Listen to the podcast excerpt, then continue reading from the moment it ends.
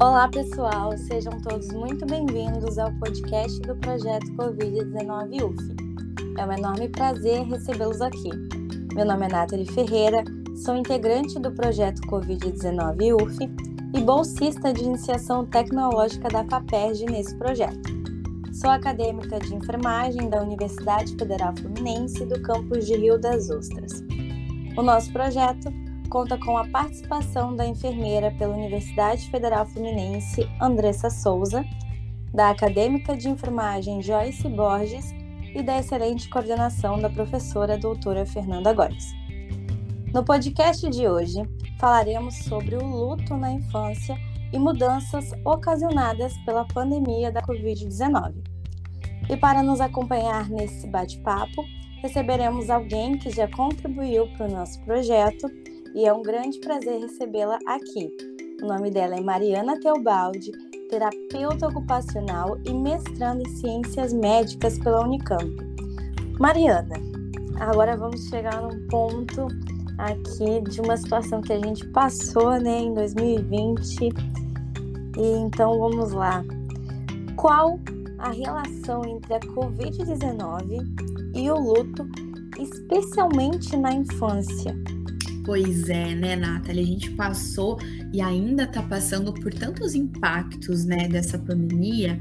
E o que, que eu tenho pensado? Ela impôs é, o luto pra gente de diversas formas. Então, se a gente pensar no luto proveniente de perdas, de quebra de vínculos, ele começou lá atrás, lá no começo. Ali a gente já pode ter sofrido o processo de luto, né? A criança teve aquela quebra com a rotina de não ir mais para a escola, por exemplo, e a rotina, Nathalie, é muito organizadora, não só para adulto, mas especialmente para criança, né?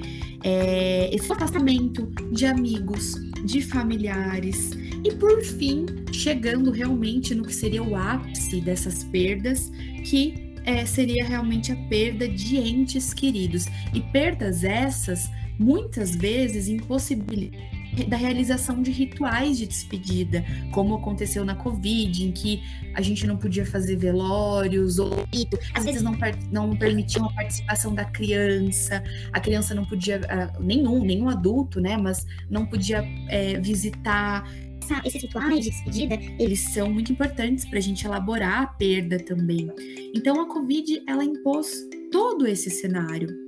E nesse sentido, é, a sociedade como um todo, ela foi repensar a morte daqui para frente, repensar a nossa relação com a morte, a nossa relação com esses rituais de despedida. Muito essencial olhar com cuidado, mais uma vez, para a participação da criança nesse contexto.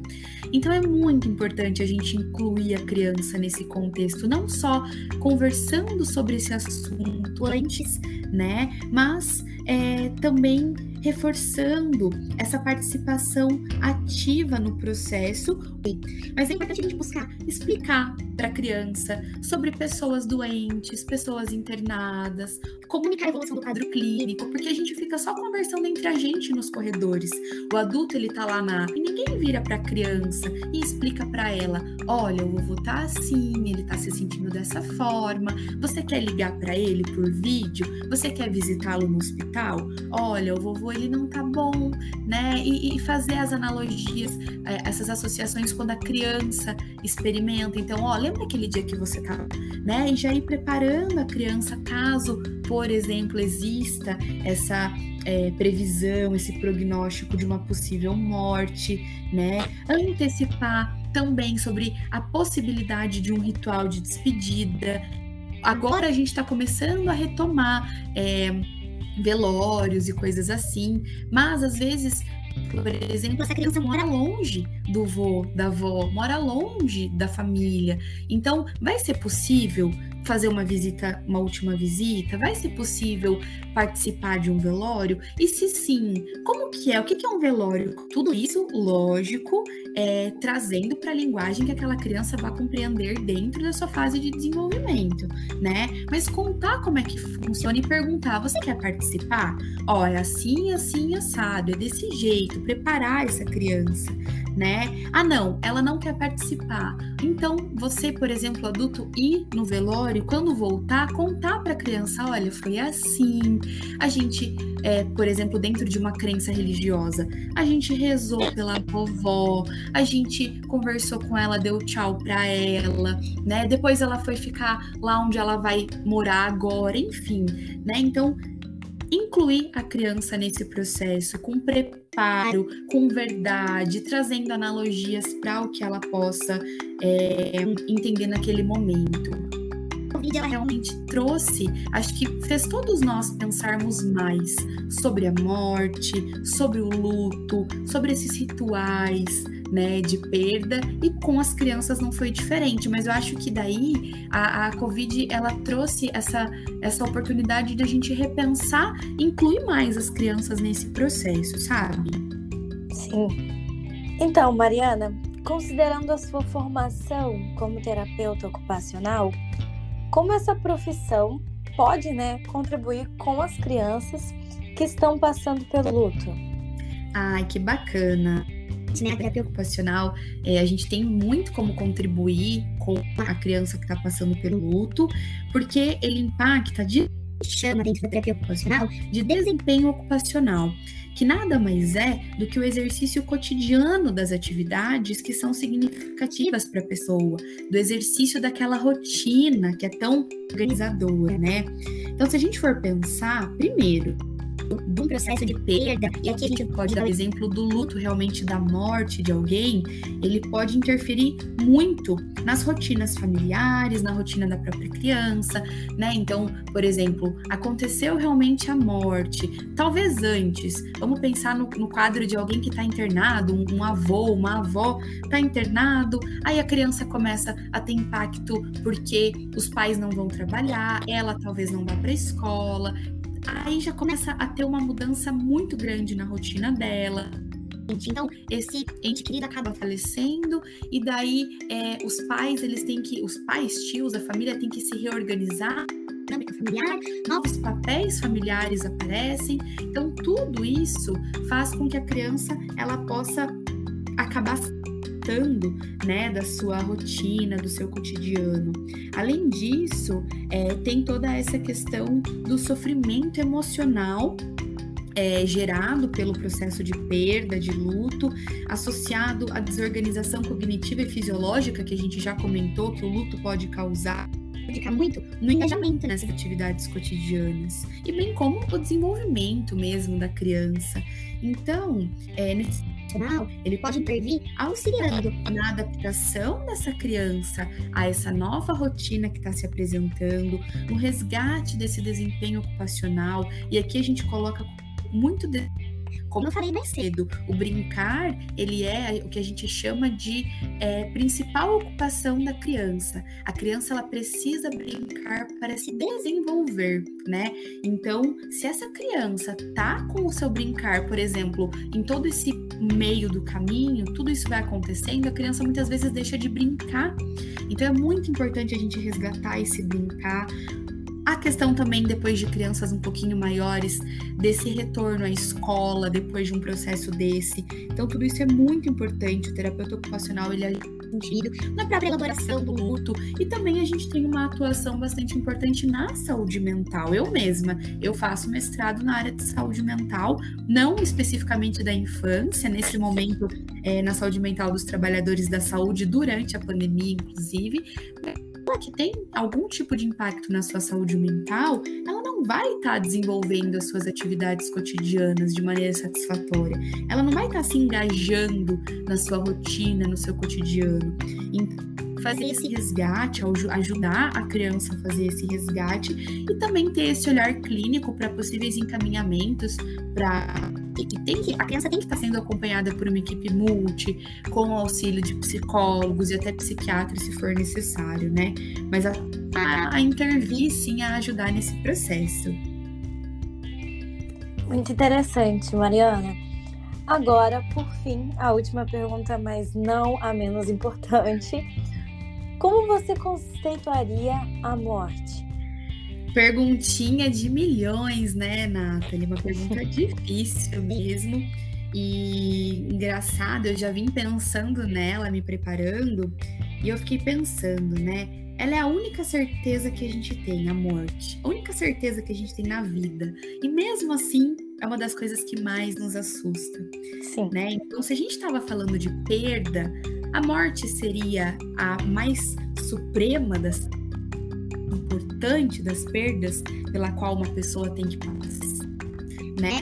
Então, é, brincadeiras à parte, a morte ela é um construto intimamente relacionado com a cultura, é, nos aspectos micro, então a forma individual como uma pessoa se relaciona com a morte, e nos aspectos macro, pensando nessa cultura no núcleo familiar e depois na, na própria sociedade, e é, isso vai impactar diretamente, por exemplo, na relação dos diversos povos com a morte. Aqui a gente pensa em povos geográficos, em cidade, estado, né? Então a morte é interpretada por cada pessoa de uma forma diferente. Mas o fato é, justamente por ser algo certo na nossa existência, a sua naturalidade, né, a certeza de que ela vai acontecer, deveria ser tratada com as crianças. Já falei isso e repito. E eu falo isso como uma adulta cuja falta de diálogo sobre a morte acaba respingando até hoje na minha forma de lidar com ela mesma. Então é o que eu falei, quando a gente lida, ou melhor, não lida com a morte, quando a gente simplesmente coloca ela em um lugar de não acontecer, não, é algo que não vai acontecer, quando acontecer eu vejo o que, que eu que eu penso, né? Então, quando a gente lida desde isso como. E eu não tô falando aqui, Nathalie, de falar é, de, de, lidar com a morte como se fosse algo simples, como se fosse algo fácil. Muito pelo contrário. É, eu coloquei aqui, o luto ele é um processo muito complexo. Então a gente tem que trazer justamente isso, que é algo sim possível de acontecer. Todas as perdas elas são possíveis, é, mas é um processo complexo, emocional, mas ele é, é existente. A gente realmente legitimar tudo isso a gente faz isso, a gente favorece o desenvolvimento dessas competências socioemocionais, né? A gente favorece a atuação dessa criança no mundo e naturalmente a gente chega num momento em que os adultos lidam melhor com essas situações. Repito, triste, não é pra gente é, não chorar, muito pelo contrário, a gente falou aqui sobre luto. O luto ele é necessário, mas a gente tem que justamente ele aconteça. Então, acho que é mais ou menos isso. Não sei se eu respondi, porque é muito difícil conceituar a morte, mas acho que a gente conseguiu pensar um pouquinho sobre, sobre tudo isso, né? Sim, você respondeu sim, Mariana. E o que a gente fala aqui não é que vá diminuir a dor, né? Como você falou, quando a criança ou o adulto passar por uma situação de luto, não é que vá diminuir a dor, mas cada vez que a gente naturalizar isso, vai de uma forma preparar, né, a gente para aquele momento. Não que a nossa dor será menor, mas a, a gente tem que tirar isso de um tabu, porque é um processo natural, vai acontecer, né? Isso mesmo. Mas o que tem muito imposto é que a gente não fala e não quer falar sobre o luto e sobre a morte. E isso, isso a gente tem que mudar. Mudar. E eu acho bem legal vocês terem proposto esse tema, porque não é um tema fácil para o adulto, que dirá para a criança. Sim. Mas se a gente pensa que não é um tema fácil para o adulto, é justamente porque não foi conversado na infância. Então, tudo aquilo que a gente. Sim. É muito mais fácil na vida adulta. Então, a gente tem que. Sim. Mariana, muito obrigada pela sua contribuição novamente com o nosso projeto. É um grande prazer te receber aqui. Espero que a gente possa continuar trabalhando juntas no futuro. E é isso. Nathalie, eu que agradeço mais uma vez pelo convite e parabenizo tão diferenciados, temas tão importantes e vocês sabem no que eu puder contribuir, vai ser sempre um prazer estar aqui com vocês. E obrigada por esse momento, foi muito bacana. Obrigada. Então, pessoal, nos sigam nas redes sociais, Projeto Covid-19 UF, pois vem muita novidade por aí. Estamos no Instagram, no Facebook e no YouTube também. Até a próxima!